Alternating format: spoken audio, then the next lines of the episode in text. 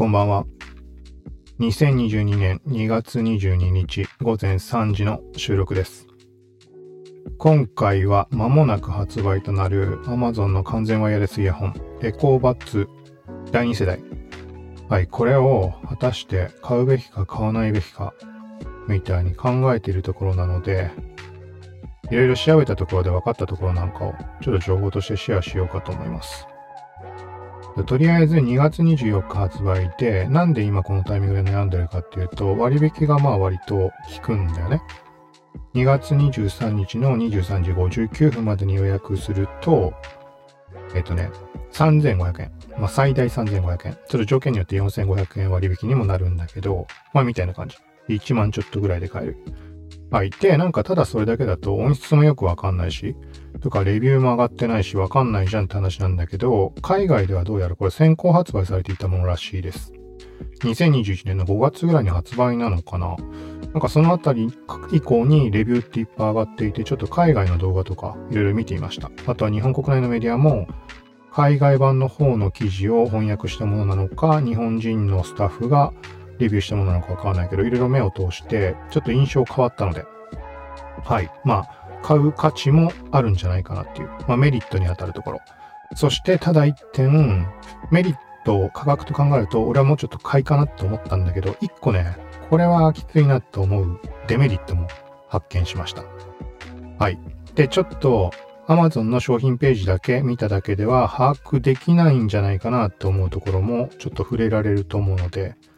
この商品画像今映してるけど、ビデオポッドキャストの方。ここにはね、映ってない要素とかもね、その海外のレビューとか見ると、まあ、商品実際、行動が映してるわけでいろいろ気づいたところあったので、はい、このあたりをちょっと短めにざっくり配信しようと思うので、同じ感じで考えている人、もしくは商品全然知らない人も、まあ、えっ、ー、と、今22日でしょ？明日23日の23時59分までであれば割引も効くので、なんか感情がやすい本気になってるとかっていう人は聞いてもらえたらと思います。この番組は、コーキチ T が SNS テイクガジェットの最新情報を独自の視点で紹介解説していくポッドキャスト、まとまらなくてもまとめ、聞くまとめです。倍速再生、ながら聞きで情報収集に活用してください。はい。ということで、まあ、動画の方だと、えっ、ー、と、全く商品情報を知らない人は動画版見てもらった方が見た目とかも映しているのでいいんじゃないかなとは思います。ちょっと基本事項はもう抜きとします。この前も触れたので。はい。もう知ってる人前提っていうところで、プラスアルファで見つけた情報をちょっとメインにしようかな。まあ、といっても一応基本、本当に基本で言うと、ざっくり言うと、まあ、完全ワイヤレスイヤホン、もう完全に無線で使えるもの、両方のイヤホンも、もうそれぞれ個別に分離していて、片耳ずつはめて、その間も、あの、ケーブルとか繋がっていないものになります。はい。で、白と黒が出て、いて、出ていてというか、まあ2月24日に発売になるわけだけど、冒頭でも触れたけど、その前、前日の23日23時59分までに予約をすると割引効きます。モデルが、充電器が USB Type-C で接続するものと、もう一個はワイヤレス型の充電器。あのパッドみたいなのに乗っけて充電できるタイプの充電ケースがついてくる。この2パターンになります。で、これがそれぞれ価格が、えっ、ー、とね、USB Type-C の方だと割引2500円聞いて1万円ちょっと。で、ワイヤレス充電器対応の方が、いくらだっけな？いくらだかわかんないけど、割引3500円聞いて1万1000円台。みたいな感じで、まあ価格的にはまあ、お手頃かなっていう。で、お手頃かなっていうところに対してもっと安いイヤホンっていっぱいあると思うんだけど、完全ワイヤレスイヤホン。なんかそこに対してね、まあいろいろメリットというか、もあるし、ちょっとそこをじゃあ今回触れていこうかな。まとりあえず特徴としては、もう前提として話に上がっていたものとしては、アレクサ搭載。搭載って言い方で正しいかわかんないけど、アレクサに音楽流してだとか、あとはえっ、ー、と、アラームセットしてとかも聞くのかね。うん、ちょっと明確ではないけど、まあ、アレクサに指示を出してみたいな感じで使うことができる。はい。あとは、一応外音取り込みモードも使えて、ノイキャンも対応しています。はい。まあ、みたいな感じ。で、まあ、人によって捉え方いろいろあると思うけど、なんかそれ、そんな特別な特徴もないし、みたいな捉え方もあるとは思うんだけど、まあ、価格的にはお手頃で、いろいろ、なんだろうな、ある程度の機能がついているっていうところで、まあ、気になる人もいるんじゃないかなぐらいの感じだったと思うんだね。どれもそんなにいいイヤホンとか使ってないのでわかんないんだけど、なんか逆にちょうどいい手頃かなっていうのはちょっと思いつつ見ていたんだけど、なんかいまいち決め手にかけるかなっていう感じありました。まずデザインに関しても、なんかまあそんなにね、気に入るようなところもないし、だったんだけど、ちょっと今日いろいろと調べていたところで、ちょっとね、買う方面に気持ちは動いたところがあったので、はい、この辺り触れようと思います。はい、まず、まずね、もう、ちょっと気になってきたなと思ったのが、ワイヤードの記事です。そのタイトル読んでみると、Amazon のワイヤレスイヤホン、エコーバッツ第2世代モデルは、低価格版の AirPods Pro と言っていいっていうレビューがあったんだね。これまあタイトルでめちゃくちゃ惹かれるじゃん。AirPods Pro っていうと3万いかないぐらいするよね、多分。3万以上したっけか。まあ、そこに対して Amazon の方は割引込みで言えば1万ちょっとなわけで、まあ、価格的には2万ぐらいの差がある感じで、それで低価格版の AirPods Pro でと言っていいって言ってちょっと気になるじゃん。で、これが何を指しているかというと、何を指しているかというとというか、まあ、その記事を読んでみたんだけど、これはリンク貼るので気になくて読んで、読んでみてほしいけど、一番ね、このね、なんかこう響いた感じの記載のところちょっと引用して読んでみると、率直に言ってこの体験はこれまでに試した拡張現実、括弧 AR の中で最も使えるものに近い。特にそう感じるのは周囲の音をそのまま聞けるヒアスルー機能をオンにした時だ。まあ、要は外音取り込みモードでね。ヒアスルー機能をオンにすると、その時聞いているものが何であれ、同時に周囲の音も耳に送り込まれてくる。すべてが自然に聞こえる中で誰にも聞かれることなく音声アシスタントが耳元で天気を教えてくれたり予定をスケジュールに入れてくれたりするのだ。はい。なんかこんな記載。なんかね、近未来っぽさを感じたみたいな感じのことも書いてあったかな。多分。なんか本当に周囲とさ、周囲の人の声とかも聞こえている状態かなんか話しかけられても大丈夫な状態で、普通に生活してるにもかかわらず耳元では、まあ、アレクサがいろいろ情報を出してくれてるみたいな感じ。これがね、なんとなく感覚的に気になったところところがありました。で、ここの記事の中では他にもいろいろと書かれていて、えっとね、まず音質に関して。音質ってさ、ほら、わかんないじゃん。なんか日本のレビューって上がってないよね、多分。探せばあんのかもしんないけど。まあ、で、それが実際のところ冒頭で触れたように、海外では先行発売していたので、海外のレビューは上がっていたわけだよね。まあ、これちょっと後で他動画見たものに関して後で触れるけど、今、ワイヤードの絡みで言うと、ワイヤードで言ってるのは音質は AirPods と同等っていう言い方をしています。正確にどうだっけな？同等っていう書いた気がするんだな。もしくはまあちょっと劣るとかあるかもしれないけど、まあ、とにかくそんなが、そんなに差はないみたいな印象、俺が記事を読んだ感じだと。で、バッテリーは Amazon Echo Buds の方が長持ちする。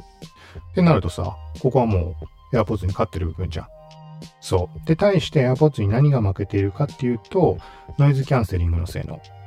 はい。これはもうちょっと強くあってほしかったみたいな。これはワイヤードに限らず、この後触れる他の動画でレビューしている海外の人たちの感想に関しても同じような意見が多かったです。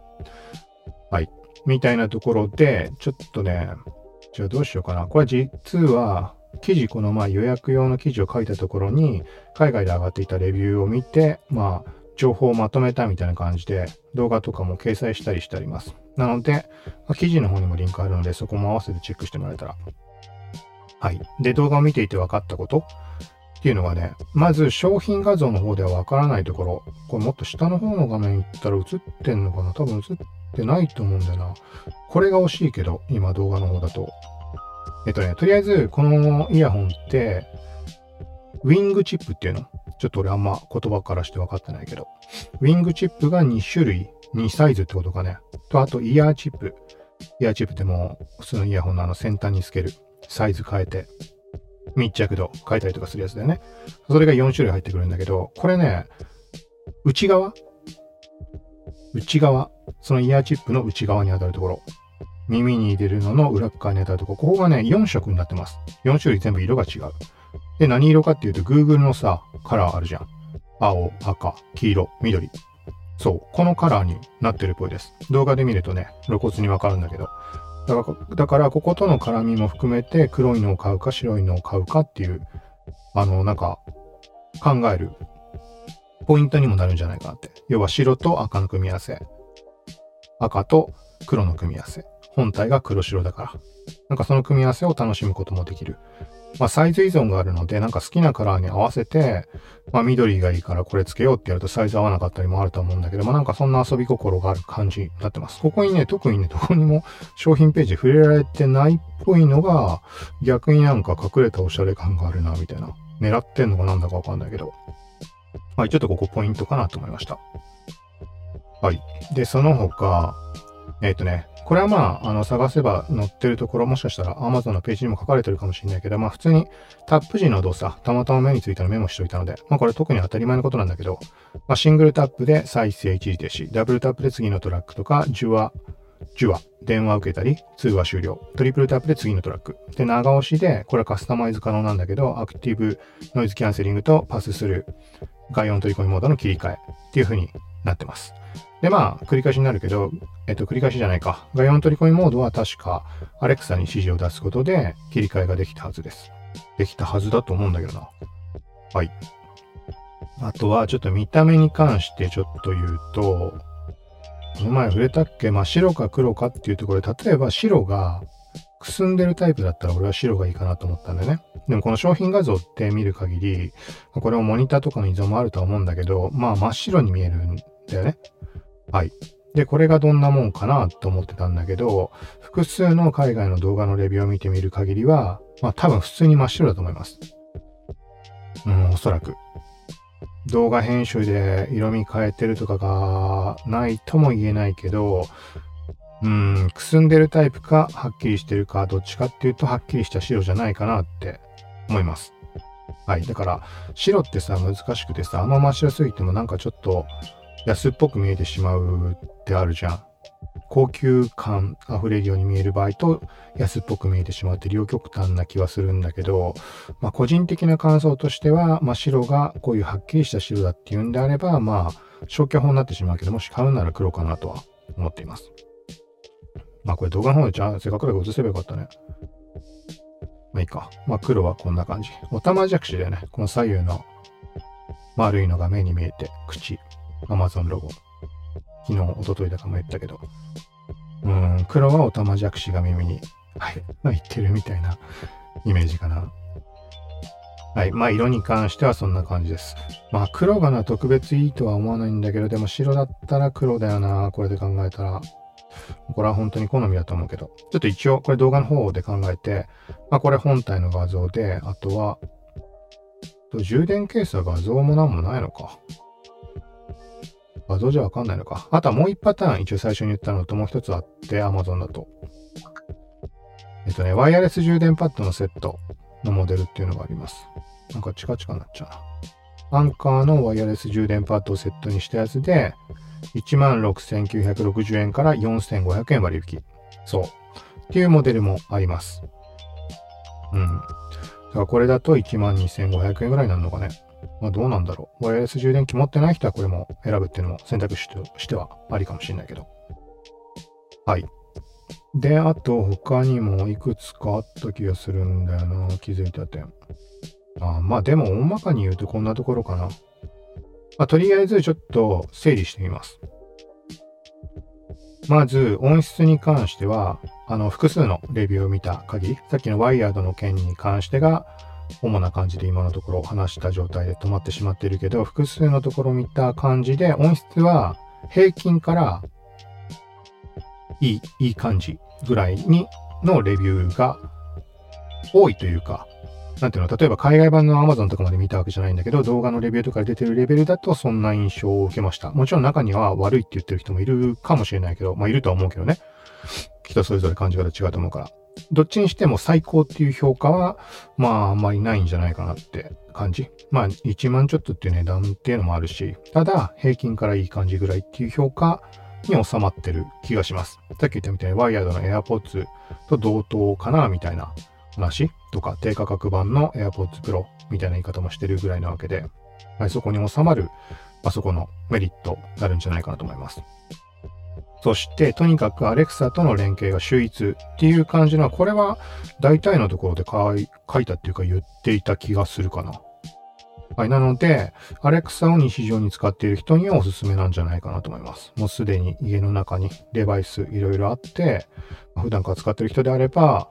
イヤホンつけている状態であれば、Alexa に指示が出せるって話なので。これはね、えっとね、ケースに入れてたりすると反応しないっていうことなので、なんか、あのさ、Siri とかみたいにいろんな端末のものがいっぺんに反応してしまうとか、そういうことは防げるのかも。防げるっていう言い方が正しいかわかんないけど。はい。イヤホンつけてる、耳につけてる時しか動作しないって話なんで。他にも一個なんか条件あったかもしれないけど。はい。で、そして、これはデメリットになるところだと、ノイキャンはちょっと物足りない。これもそういう声が多い気がします。うん。まあそうだね。うん、ここは好み次第か。はい。で、もう一個は、外音取り込みモード中に Alexa が自分だけに情報を伝達してくれる感じが良い。さっきのワイヤードのところ。これは他のところで書いてあったところがどうかあったかどうかわかんないけど、ワイヤード以外にもね、日本のメディアで、海外版の海外のそのライターさん、そのメディアの人が書いた記事を日本語版にしたやつかな。どこのメディアだったかわかんないけど、結構細かく上げたところがあるんだよな。うん、けどそこでは同じようなことを触れられたかもしれないです。はい。そして、あとは、うーん、そうだな、こんな感じかな。まあ、まとめで言うとさっき言ったみたいに、白の色、グレーシャーホワイトっていうのは真っ白なんじゃないかなって、グレーシャーってどういう意味か知んないけど、グレーってなんかグレーンっていう意味じゃないのかなグレーシャーのグレーって。全然関係ないのかなまあ、とにかく真っ白っぽい印象なので、まあ、個人的にはちょっと安っぽく見えてしまうから消去法でブラックかなっていう、まあそんな感じ。はい。で、まあ、総合的に見て価格もそうだし、何よりも23日の23時59分までに注文しないと割引にならないみたいなのになんか、あれだよね、後押しというか、うん、なんかそういうところがあるから、ちょっとこういう考えになってるんだと思うけど、まあ、買おうかな、みたいな感じになってます。まだ、この後ちょっと考えるつもりだけど、明日まで時間あるので。うん、で、今のだと、まあ大体、個人的にはノイキャンの強さはまあいいかなとは思ってるので、まあそうなると買いなんだけど、圧倒的に。でもね、一個ね、落とし穴ありました。これあんまりね、この言葉で書かれてる記事が見当たらないから、人によっては気づかずに買っちゃう可能性もあるかなと思うので言っておくと、デメリット。複数のデバイスへの同時接続はできないっていう話です。つまり、これは多分マルチペアリングって呼ばれるものかな。これもあんまりイヤホンのことわかんないから、は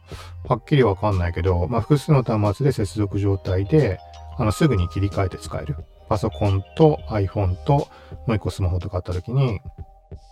そうすぐに簡単に切り替えられるみたいな感じのことじゃないかなと思います。これに対応してないとどういうことかっていうと、一回一回別のデバイスで接続するときには、Bluetooth の画面開いて繋ぎ直さなきゃいけないみたいなことじゃないかなと思います。もし違ったらごめんなさい。はい。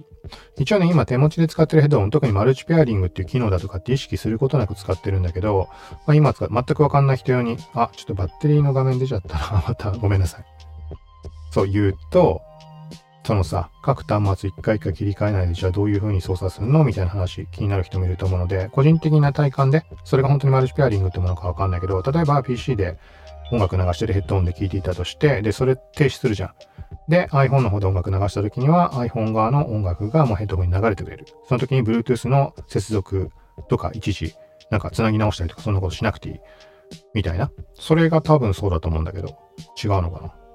まあ俺はそういうふうに捉えてます。どっちにしても、まあその複数デバイスの同時接続はできないっていう記載からすると、まあそういうことだよね、きっと。まあ、これも特定のメディアで目に入っただけなので、本当にそれが合ってるかって言われると俺にはわからないんだけど、逆にここを理由に買うのやめたって言って、実は対応してたみたいになっちゃうとあれなので、まあここは自己判断っていうところ、自分でももう一回調べ直してほしいとは思うけど、はい、みたいなところで、うーん、このマルチペアリング、まあその名称合ってるかわかんないけど、それが対応してたらもう間違いなく買いだったんだけどね。もう完全に買いだったんだけど、ただちょうどタイミング的に手頃な何かが欲しいなと思ったので、そのタイミングにはいいのかなうーん。で、アレクサに関してもなんだかんだね、あの、わざわざさ、Amazon エコーなんて買う必要なくないみたいな話とかもしたんだけど、あのね、なんでかっていうと、Windows に搭載の Alexa、Alexa アプリってあって、それも普通に Alexa として使えるわけよ。で、あんま使ってない PC あるから、そこにもう Alexa ずっと起動しっぱなしにしとけば別に変わんないわけよ。なんか普通に考えて、今の言葉で考えると変わんないじゃん。でもね、いざ Windows ベースで動かすと、やっぱりね、ちょっとね、手軽じゃないというか、他の何かに邪魔されて Alexa が反応しなかったりとかってあるんだよね。でもその点、Amazon Echo 単体のさ、もう、スマートスピーカーみたいなやつだと絶対それ反応してくれるじゃん、間違いなく。だからそう考えると、割引の時とかめちゃくちゃ安く売ってたりするから、今度タイミングがあれば買おうかなと思ってた感じがありました。そう。なんかそんなに必要としてるわけじゃないんだけど、必要としてないものだからこそ、変に、ちょっとしたさ、邪魔が入るだけでもちょっとイラッとする感じがあるので、もう悩むことなく言ったら確実に反応してくれる存在ってやっぱありがたいのかなと思って。そそんなのがあったので、その中で、このイヤホンも気になっていて、アレクサ内蔵、内蔵って言い方いいかわかんないけど、アレクサも使いやすいっていうんであればありな気するよね。うん。ずっともうイヤホンひたすら基本的につけておいて、普段の生活の時にアレクサにも指示そのままできるわけじゃん。で、例えば PC でゲームやるとかって時は、まあそれ用にヘッドマン付け替えたりはするだろうけど、それ以外はま基本的につけてりゃいいのかな、みたいな。5時間。ノイキャン、ノイキャンオンで5時間かな。だったかな。5時間ってちょっと物足りない気もするんだけど、まあでも平均的にそのぐらいだよね、きっと。うん。というところで、はい、ちょっとまとまりがない感じもあるけど、まあ、何かの参考になればというところで、一応、あのー、記事書いたもの、縦に飛んだって意味はないか。まあいいか。まあとりあえずリンク貼っておくので、はい。まあ、よかったら、今の情報をもとに、23日23時59分まで時間はあるので、悩んでみてください。ああ、どうしようかな。でも結構、うん、なんか致命的な何かもうちょっと調べて出てこなければ、8割ぐらいの確率で買うつもりでいます。黒。黒かな。ワイヤレス充電器はいらないよな。とりあえずあるしな。どうなんだろう。でも1000円しか変わんないんだよな、割引。そうだね。はい。というところで、まあ、今回はこんな感じで Amazon エコバツ第2世代に関する悩んでいるという話でした。はい。何かの参考になれば嬉しいです。はい。その他、Pixel 6触ったやつ、ちょっといろいろ思ったところ、いろんなことありました。ちょっとね、罠があった。au の 罠。うん、致命的ではないんだけど、まあ、そのあたりも順を追って、まあ、どっかで雑談混じりで話とかできたらと思うので。はい、ということで今回は以上です。SNS っぽい内容じゃ今回もなかったけど、まあこんな感じでも過去遡ると、はい、買い物関連、ガジェット関連とかの話とかもしたりしてるので、まあこんな感じの番組なのでよかったら、今のうちにフォローなどしてください。はい、ということで最後までありがとうございました。またよかったら聞いてください。さようなら。